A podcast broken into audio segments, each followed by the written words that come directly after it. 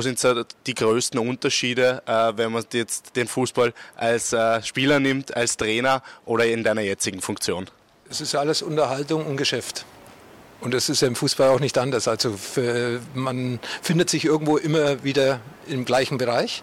Ja, und äh, das ist ja jetzt auch hier Geschäft, Unterhaltung. Wir machen die Markenbotschafter Geschichten eben auch äh, im Endeffekt auf beiden Seiten für ein Interesse, die Marke interessant zu machen, glaubwürdig zu machen, in die Öffentlichkeit zu bringen. Und äh, das äh, macht man aber nicht nur, weil es vielleicht ein Geschäft für beide ist, sondern eben auch, weil man intern, und das äh, kann ich Gott sei Dank sagen, dass ich da nicht mehr abhängig bin, weil man intern einen guten Kontakt zueinander hat, weil man auch von gewissen äh, Dingen überzeugt ist. Und alles, was ich betreue oder für was ich unterwegs bin, mache ich aus Überzeugung und mir macht es auch Spaß. Ähm, jetzt, wenn man vor der Kamera steht, äh, wo sind da die größten Unterschiede? Achtet man jetzt, äh, auf was achtet man mehr als Spieler, was man sagt, und auf was achtet man mehr jetzt in der jetzigen Funktion? Ja, ich glaube, wenn ich als Spieler geredet habe, war häufig auch die Emotion nach dem Spiel dahinter. Mittlerweile ist man ja auch ein bisschen reifer geworden. Man kann äh, alles ein bisschen mehr überlegt rüberbringen und äh, von dieser Seite her ist man natürlich äh, ein bisschen ruhiger als Spieler. Ich habe Interviews vor der Kamera gemacht, die möchte ich heute gar nicht mehr sehen. Heute versucht man eben auf gewisse Dinge auch tiefer einzugehen.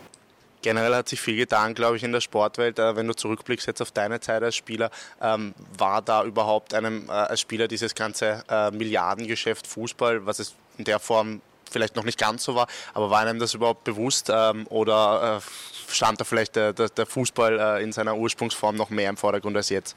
Es war ja alles klein. Ja. Da hat es keine, keine Ausrüsterverträge für Spieler gegeben. Da hat man, war man froh, wenn der Verein einen Ausrüstervertrag gehabt hat und du durftest die Schuhe anziehen. Ja. Von dieser Seite her war alles ein bisschen kleiner zu meiner Zeit. Und äh, natürlich ist es ein Milliardengeschäft geworden. Äh, Fernsehanstalten, äh, Werbepartner. Ja. Früher warst du froh, wenn du einen Hauptsponsor auf der Brust gehabt hast. Mittlerweile schlagen sich äh, die großen Konzerne, um bei Bayern München oder bei Rapid Wien oder sonst irgendwo auf der Brust zu sein. Also von dieser Seite her äh, kann man den Fußball, was diesen Bereich betrifft, äh, von damals und heute gar nicht mehr vergleichen.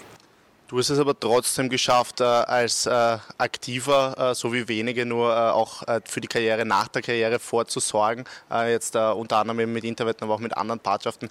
Partnerschaften. Ähm, was hättest du vielleicht für einen Tipp jetzt für junge Spieler, ähm, damit es dann auch nach der Karriere noch mit einer zweiten Karriere klappt? Also Punkt eins erstmal die sportliche Leistung natürlich. Äh, ich bin Weltmeister geworden, ich war Weltfußballer, habe viele Erfolge mit Bayern gehabt, mit Inter Mailand und äh, so ist ein bisschen so ein internationaler Brand entstanden um meine Person. Gerade nach der Weltmeisterschaft 1990 habe ich für internationale Unternehmen wie American Express, wie Mastercard, habe ich als äh, Werbegesicht gedient und so weiter. Und so bin ich dann ein bisschen in diese Geschichte reingekommen, jetzt als Botschafter unterwegs zu sein und nicht nur hier für Interwetten, sondern ich bin heute Abend schon wieder auf dem Flug nach China, Peking, Shanghai, äh, Markenbotschafter für die DFL, Auslandsvermarktung. Also es sind schon viele Dinge, die dann eben nach wie vor auch genutzt werden können, sowohl von meiner Seite, äh, dass es mir nicht langweilig zu Hause wird, beziehungsweise eben auch äh, für das, was ich äh, sehr gerne habe, nämlich für den Fußball äh, weltweit unterwegs zu sein, äh, die, die, die, die,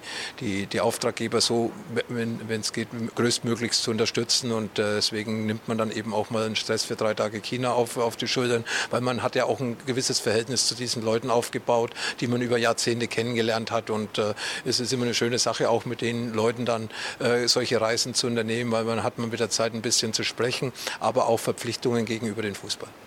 Ganz schön unterwegs, also ähm du hast es jetzt schon angesprochen, aber im Endeffekt überwiegen da die, äh, die äh, Strapazen, also gleichen die das wiederum aus? Äh, macht man das dann im Endeffekt gerne oder ist es dann doch eher die lästige Pflicht? Ich mache es gerne auch äh, meine, meine, meine, meine Jobs als, äh, als Experte für RTL, für Sky.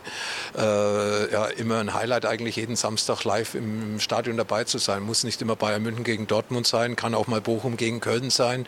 Ist jetzt tabellarisch vielleicht nicht so ein Leckerbissen, aber das sind Spiele, die mich interessieren, weil anderer Fußball gespielt wird. Da wird vielleicht mehr Fußball gearbeitet, da wird mehr Fußball gekämpft.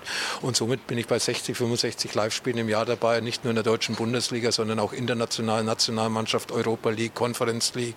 Man kommt mal ins Stadion, wo man als Spieler vielleicht noch gar nicht war. Ich denke da an ba äh, Saloniki, ich denke da an, äh, an, an, äh, an Olympiakos Piraeus. Das waren Erfahrungen, die ich dann als Spieler nie hatte und auf einmal bin ich in den Stadion, tolle Atmosphäre und äh, ja, es ist abwechslungsreich und ich glaube, deswegen wird es mir auch nicht langweilig.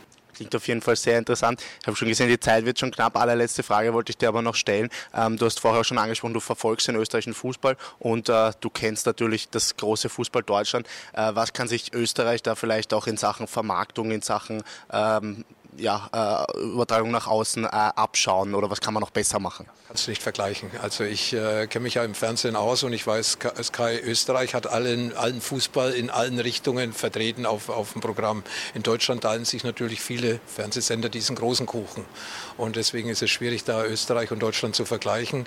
Österreich macht es für ihre Verhältnisse hervorragend. Sky ist ein toller Partner für den österreichischen Fußball generell, auch für die österreichischen Fußballfans, weil sie viele Rechte aus dem Ausland haben, die sie dann in Österreich den Zuschauer präsentieren können. Und von dieser Seite her kann ich nur sagen, dass äh, Österreich im Endeffekt äh, mit den Möglichkeiten, die sie haben, eigentlich schon enorm viel machen. Die Clubs kommen ein bisschen ja, in, im Vergleich zum europäischen Fußball zu schlecht weg, weil sie eben auch ihre guten Spieler meistens abgeben müssen. Die haben eine gute Nachwuchsarbeit, aber dann, wenn die Spieler gut ausgebildet sind, dann spielen sie halt später irgendwo im Ausland, speziell in Deutschland. Und wir freuen uns über jeden guten österreichischen Fußballer in der Bundesliga, weil er auch für unsere Vermarktung wieder aus Deutschland wieder eine, eine, eine, ein Gewinn ist. Äh, wenn man eben Spieler hat wie Leimer, Sabitzer oder auch Alaba gehabt hat, dann ist es natürlich auch gut für eine Auslandsvermarktung. Und äh, in diese Richtung denke ich jetzt, soweit habe ich als Fußballspieler noch nicht gedacht.